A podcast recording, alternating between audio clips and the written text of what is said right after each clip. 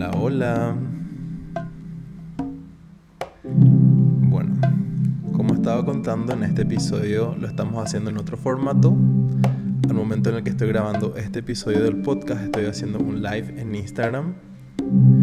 Porque este episodio en particular, además de todo lo que vamos a desarrollar, viene con un mini training sobre cómo podemos gestionar la culpa.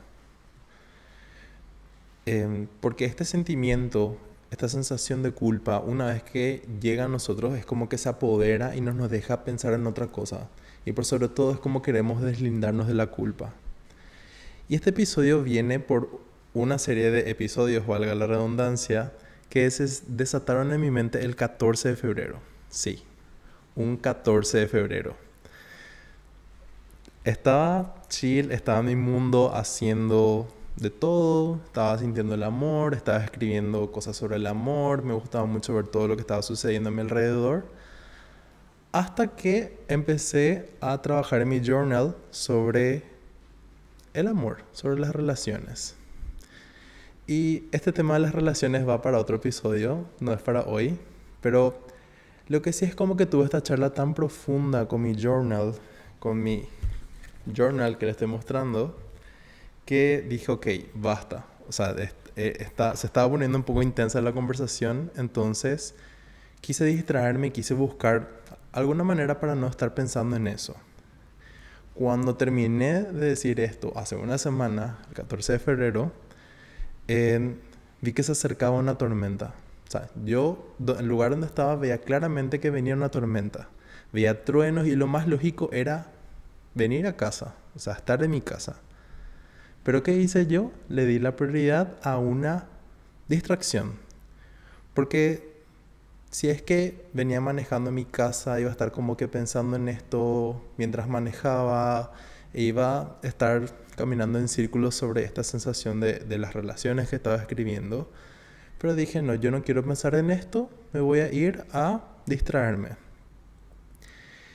En fin, me distraje y cuando por fin decidí ir a mi casa, ahí es cuando empieza a llover. Y empieza a llover súper fuerte. Y como toda capital latinoamericana, las calles no son aptas para tránsito, no importa el clima, pero algo es seguro, empeoran cuando llueve. Cuando ya estaba llegando a casa, escuché que una parte de mi auto se había roto. Sí, porque el agua corría tan fuerte en las calles que se rompió una parte de mi auto y en ese preciso momento, cuando siento que salió una parte de mi vehículo, mi mente dio la bienvenida a la culpa. Antes de continuar con la culpa y con todo este suceso, quiero aclarar que, porque nunca está de más repetir, de que yo no voy a mostrar una falsa experiencia humana y real o escondida bajo el falso positivismo porque ¿qué pasa? somos seres humanos, soy un ser humano y eso implica también que voy a, sentir igual que vos. Yo también lloro, río, siento, me equivoco y voy gestionando todo, pero con la, con la gracia y la fortuna de ir adquiriendo herramientas para poder gestionar todo esto que voy sintiendo. Digo esto porque no quiero que piensen que todo es hadas y colores en mi vida y pareciera que yo no paso o que las personas que siguen en Instagram no pasan por estas emociones, sino que uno va aprendiendo a través de lecciones cómo gestionar esto o cómo qué herramientas utilizar. Y justamente con el mindfulness, con la meditación, uno aprende a estar con las emociones, no estar en las emociones. No sé si se entiende la diferencia. Y esto lo saqué de Cory Muscara. Que estando con tu emoción, uno aprende a ver y estar y decir, hey, hola, te veo, sé que estás acá. Sin embargo, si uno está en las emociones, uno de repente no, se nubla y sigue transitando y dando vueltas en círculos en todo eso. Dicho esto, es que cuando estaba en la sensación de culpa, en la sensación de culpa, me venían esta serie de preguntas juzgadoras por sobre todo de ¿por qué no saliste a tiempo?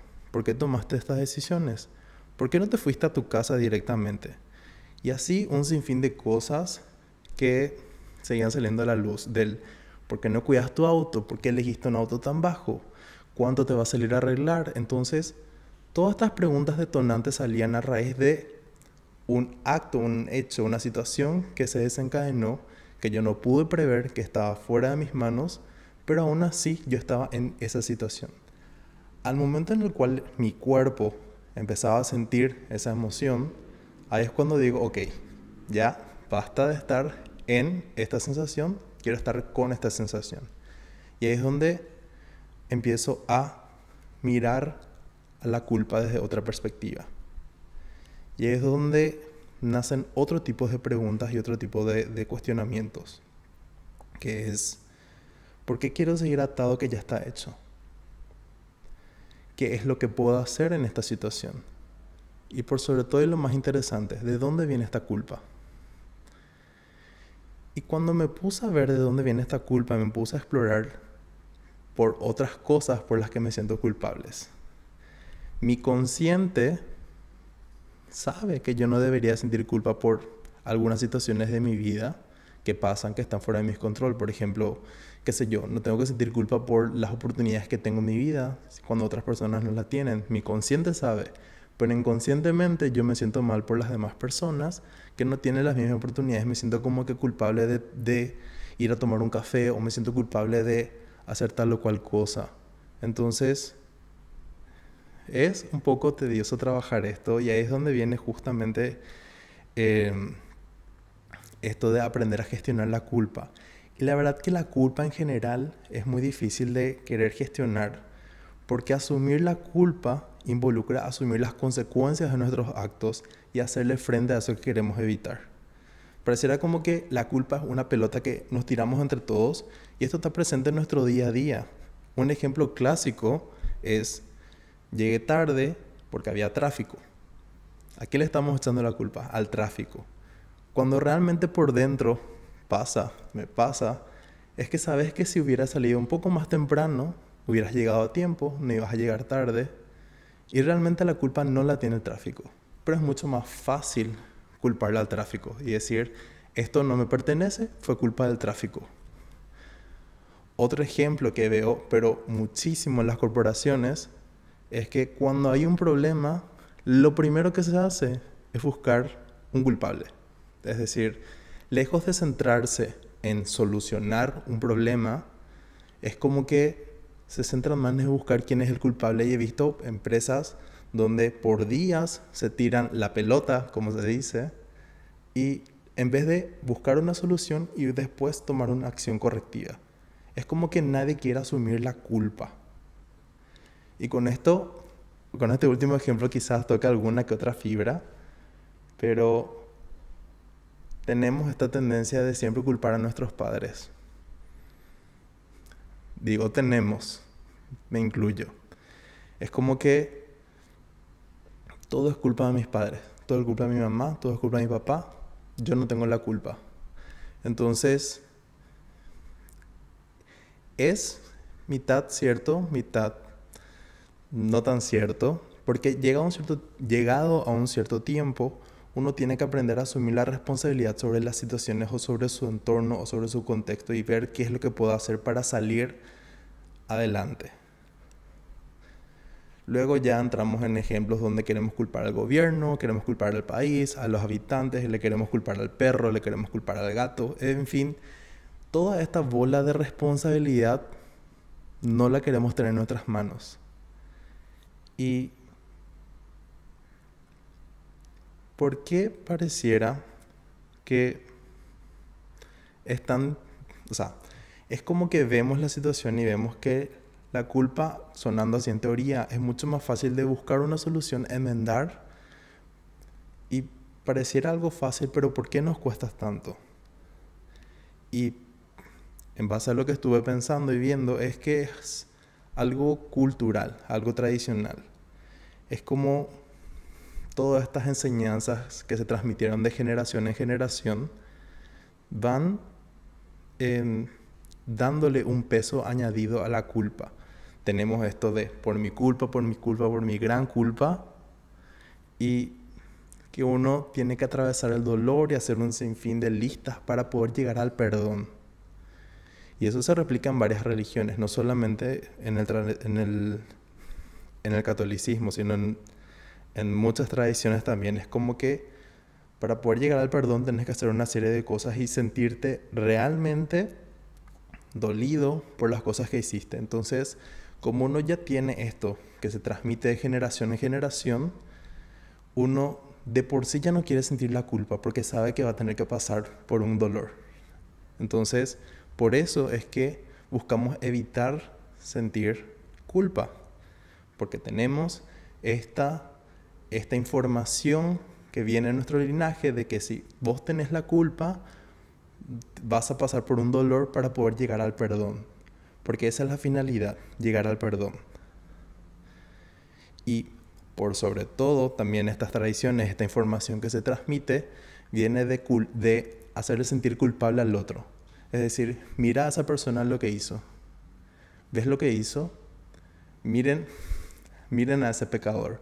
Entonces, tenemos esta información nuestro linaje que se transmite, donde si vos tenés la culpa, realmente vas a pasar mal.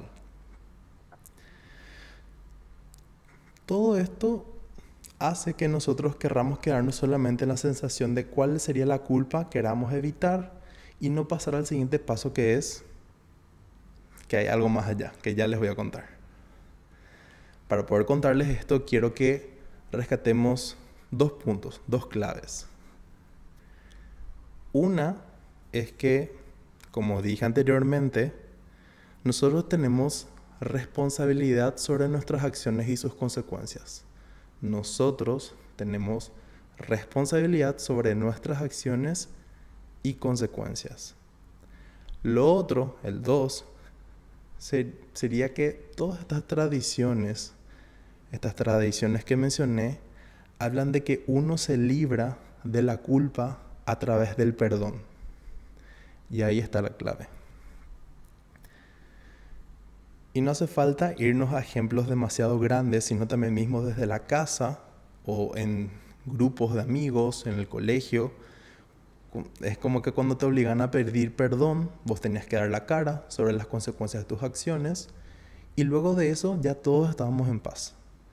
Pero aquí en esta situación de la culpa, cuando viene de adentro, no estamos hablando de pedirle perdón al otro.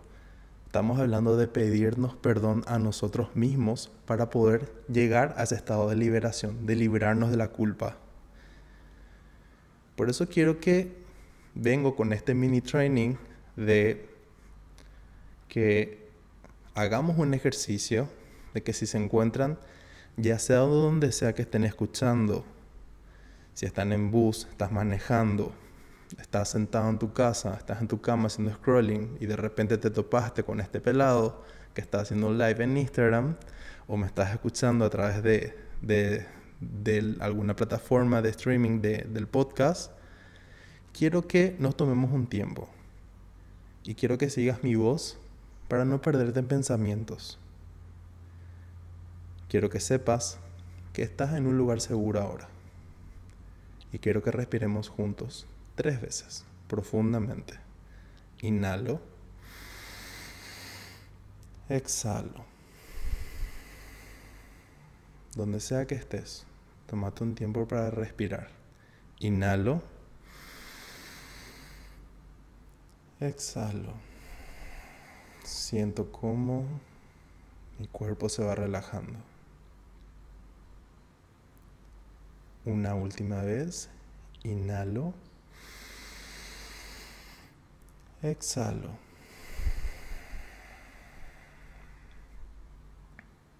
Eso. Ahora que ya estamos conectados con nosotros mismos, con nosotras mismas, quiero que hagamos este ejercicio para poder librarnos de la culpa. Si tenés algo donde anotar, te recomiendo que lo tengas a mano. Y quiero que lo primero que anotes sea cuáles son estos actos que te hacen sentir culpa. Puedes tomarte un tiempo pausar quiero que te pongas a pensar cuáles son estos actos que te hacen sentir culpable. Dejar las cosas a última hora, haber hecho alguna mala inversión, pudo haber sido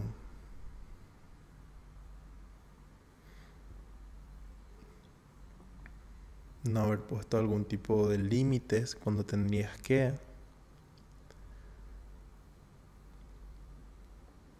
¿Cuáles son esos actos o situaciones que te hacen sentir culpa?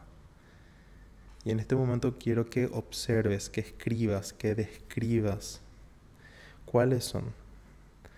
Porque al momento de estar escribiendo, vos te estás separando de todos estos, de todos estos actos o situaciones. Entonces estás en un lugar seguro, porque los estás observando desde afuera.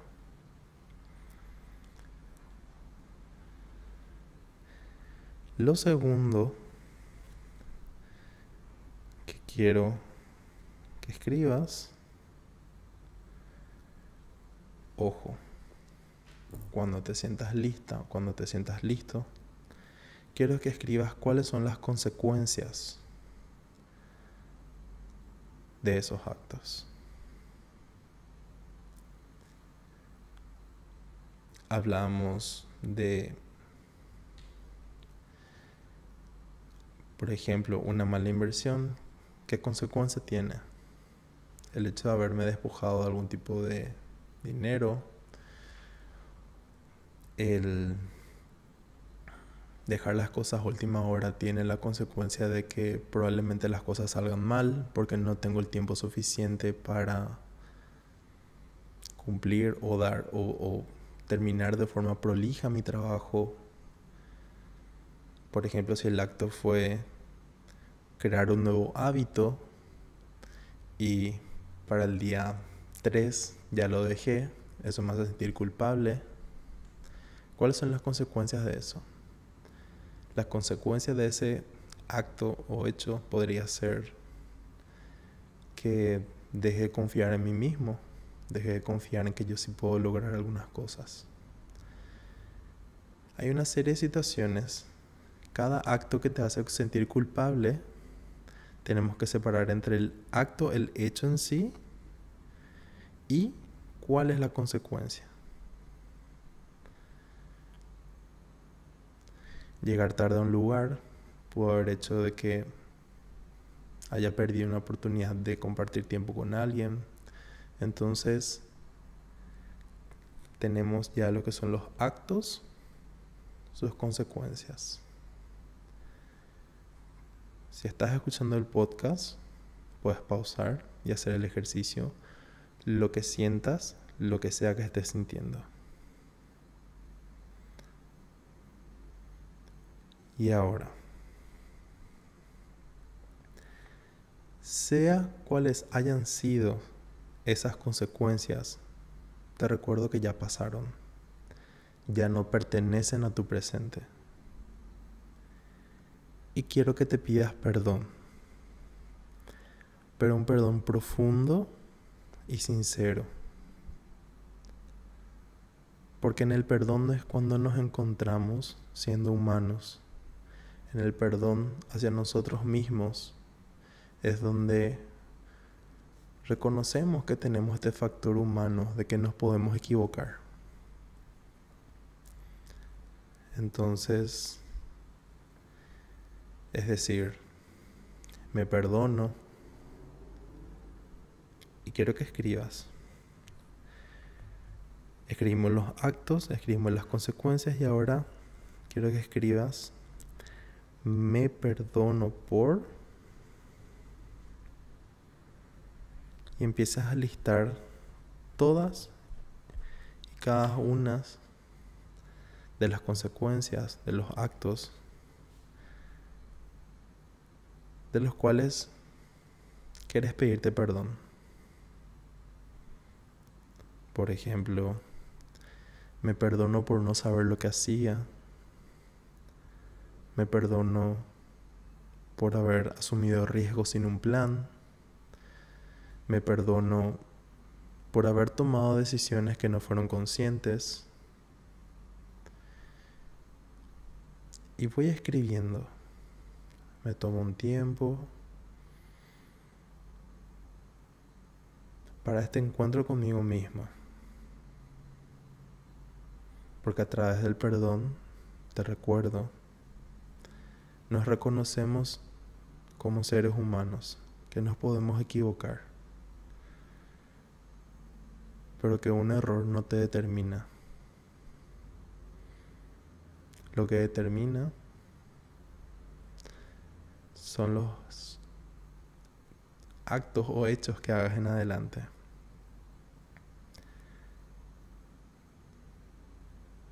Cuando escribas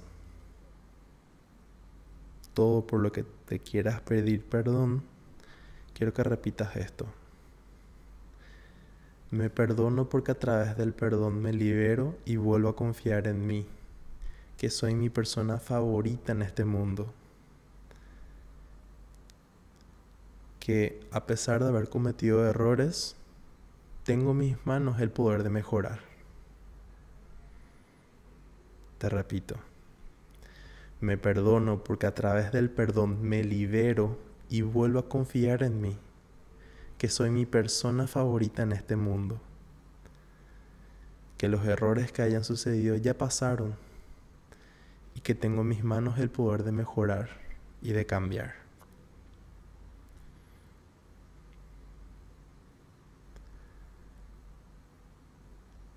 Luego de haber identificado los actos cuáles fueron sus consecuencias y pedirme perdón por ellos, nos queda un último paso que es ¿a qué me comprometo?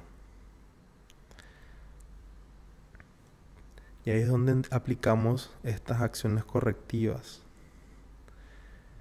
Me comprometo a y empiezo a listar. Me comprometo a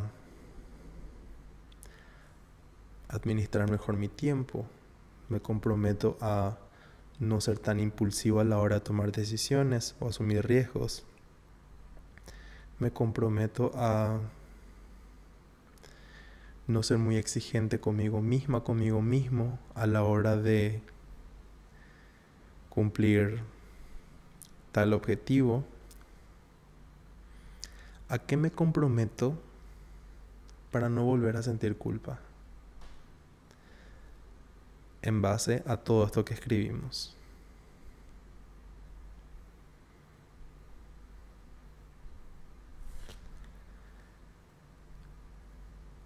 Como dije hace rato, tenemos el factor humano, esto que nos hace equivocarnos y a través del perdón es como nos reconocemos como seres humanos que podemos cometer errores, pero no hace falta pasar o transitar el dolor para conseguir ese perdón.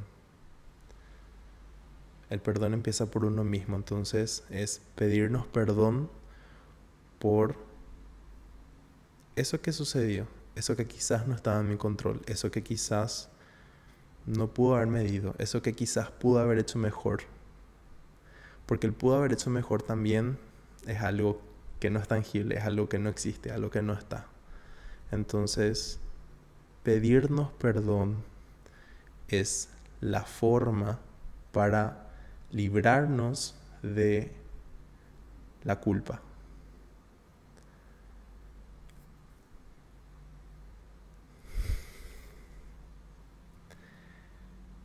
Realmente transité con la culpa por varios días.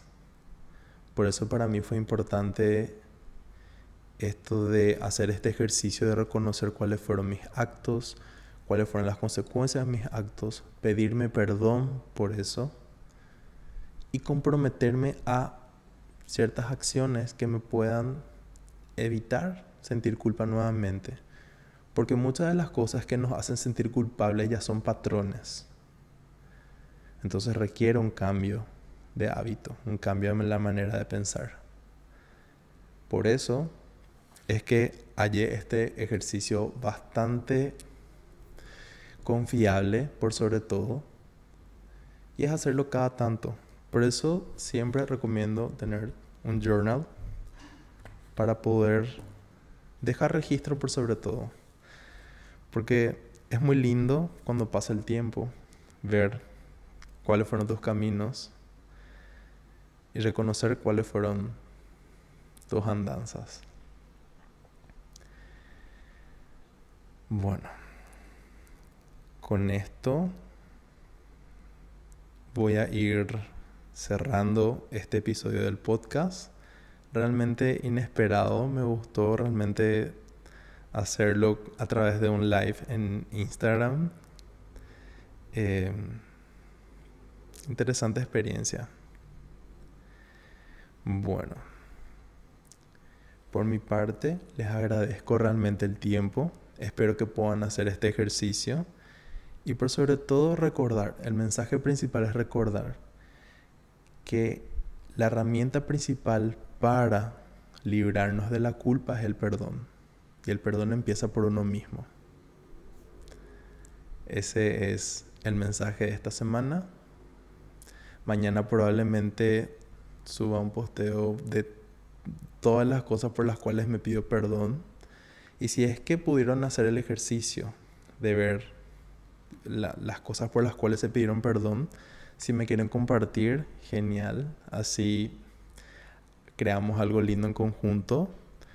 Y nada, estoy aquí para seguir mejorando, seguir cambiando y por sobre todo, que es la finalidad última, el de aprender a disfrutar la vida, de no dejarnos llevar por estas sensaciones y pensamientos, sino saber que la ayuda está, que las herramientas están y que estamos para disfrutar la vida. Que tengan una linda semana, lindo día, linda noche, sea cual fuese el momento que me estés escuchando. Nos vemos la próxima semana. Bye.